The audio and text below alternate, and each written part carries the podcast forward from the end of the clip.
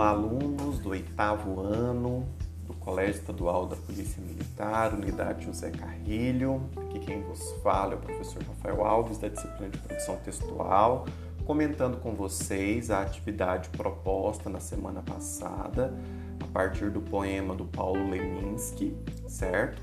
Vocês é, foram confrontados com alguns exercícios a título de se fixar o gênero crônica, lembrando que na M2 do terceiro ciclo nós iremos nos concentrar em torno dessa tipologia textual, portanto, se faz necessário que vocês estejam comprometidos com a dinâmica do gênero, certo? O que passou, passou. Antigamente se morria. 1907, digamos, aquilo sim é que era morrer. Morria gente todo dia e morria com muito prazer, já que todo mundo sabia que o juízo, afinal, viria e todo mundo ia renascer. Morria-se praticamente de tudo, de doença, de parto, de tosse, e ainda se morria de amor, como se amar morte fosse. Para morrer bastava um susto, um lenço no vento, um suspiro e pronto. Lá se ia nosso defunto para a terra dos pés juntos. Dia de anos, casamento, batizado, morrer era um tipo de festa, uma das coisas da vida, como ser ou não ser convidado. O escândalo era de praxe, mas os danos eram pequenos. Descansou, partiu, Deus o tenha. Sempre alguém tinha uma frase que deixava aquilo mais ou menos. Tinha coisas que matavam na certa pepino com leite, vento encanado, praga de velha e amor mal curado. Tinha coisas que tem que morrer, tinha coisas que tem que morrer, tinha coisas que tem que matar. A honra, a terra e o sangue mandou muita gente para aquele lugar. Que mais podia um velho fazer nos idos de 1916, a não ser pegar pneumonia, deixar tudo para os filhos e virar fotografia? Ninguém vivia para sempre. Afinal, a vida é uma a vida é um upa. Não deu para ir mais além, mas ninguém tem culpa. Quem mandou não ser devoto de Santo Inácio de Acapulco, menino Jesus de Praga, o diabo anda solto. A que se faz, a que se paga. Almoçou e fez a barba, tomou banho e foi no vento. Não tenho que reclamar. Agora Vamos ao testamento. Hoje a morte está difícil. Tem recursos, tem asilos, tem remédios. Agora a morte tem limites. E em caso de necessidade, a ciência da eternidade inventou a criônica. Hoje sim, pessoal, a vida é crônica. Bom, então nós temos aqui o poema do Paulo Leminski. Após a leitura do texto, responda: qual é o tema sério que foi tratado ironicamente no poema? Então, veja que pelas datas e, sobretudo, pelos anos é, 1907, 1916, o contexto da Primeira Guerra Mundial, certo? Então, o poema ele trata de forma um tanto quanto famigerada esses conceitos do pós-guerra. Uma sociedade em conflito, uma sociedade que vivencia é, os problemas advindos de um conflito dessa magnitude, dessa proporção. Né? Então, a vida ela passa por uma ressignificação constante, né? E a guerra ela impacta nessas interpretações, nessas noções de sentido que dificilmente são exploradas cotidianamente, né? Retire as frases irônicas do texto que mais lhe chamaram a atenção. Né?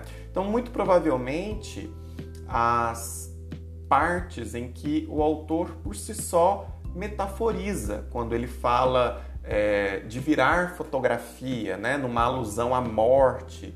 O autor sinaliza de que virará fotografia, como se fosse tão somente o único legado possível né, de ser é, protelado a próximas gerações, né?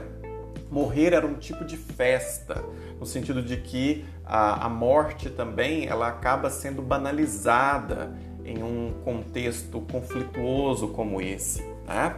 Então, são dois trechos que podem sim agregar nessa interpretação. Letra C. Explique por que a vida é crônica, segundo o poeta. Né? Ah, quando nós pensamos que a vida é crônica, a palavra crônica é algo que ah, é congênito ao homem. Então, se eu, por exemplo, falo que diabetes é uma doença crônica, significa que é uma doença que não tem cura, né? É uma doença com a qual o paciente é, administra ao longo da vida, mas ela não tem uma cura. Então, quando a gente pensa que a vida é crônica, viver é algo extremamente necessário. Né? Então, o poeta ele usa esse trocadilho e compara a vida a uma necessidade. Né? Viver consegue suplantar essa ideia da morte. Portanto, por mais que o poema tergiverse sobre os conflitos que a morte ocasiona, é interessante refletir sobre esse papel é, quase que automático que a vida desempenha. Né? Viver é, implica, pressupõe, sinaliza é, uma necessidade de existir, de fazer parte das histórias. Então, é, é uma observação que o poeta agrega. Procure letras de canções populares, que são poemas crônicas, e as transcreva no caderno. Eu coloquei o exemplo da música do Chico Buarque, Construção. Espero que vocês tenham lido e ouvido a canção desse grande compositor da música popular brasileira. Né? Ah, então, quais outras canções são possíveis? Né? Então, nós temos canções do próprio Gilberto Gil, do Caetano Veloso, que tem essa estrutura de poema crônica. É, poema pelo aspecto da sonoridade, do ritmo, né? é, de uma presença acentuada de figuras de linguagem.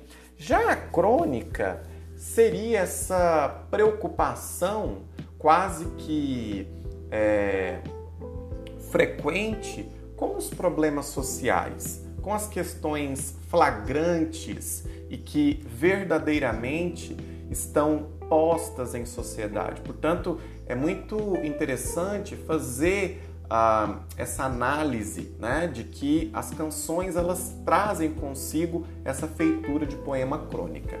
E por fim, se solicita que vocês produzam uma pequena crônica é, para ser publicado nesse grupo do Facebook da nossa turma do oitavo ano. Né? Lembrando que a crônica ela tem aquela estrutura que todos vocês é, já são profundos conhecedores acerca do enredo, dos personagens. É necessário pensar, inclusive, como que a crônica se articula não é, com essa é, necessidade é, fulcral de estabelecer um diagnóstico com a sociedade. Portanto, lembrem-se sempre de que a crônica ela tem esse caráter ficcional, mas que ela pode sim estar respaldada por um acontecimento é, fruto do cotidiano, do dia a dia, certo?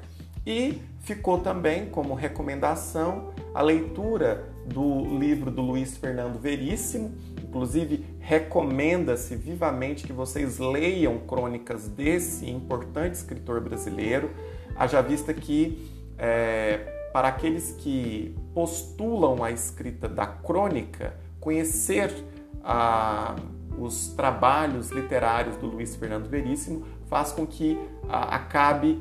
É, facilitando o diagnóstico da tipologia, facilitando a compreensão do que reside nas entrelinhas, certo? No mais, coloco-me sempre à disposição de vocês. Procure-me quando tiverem dúvidas.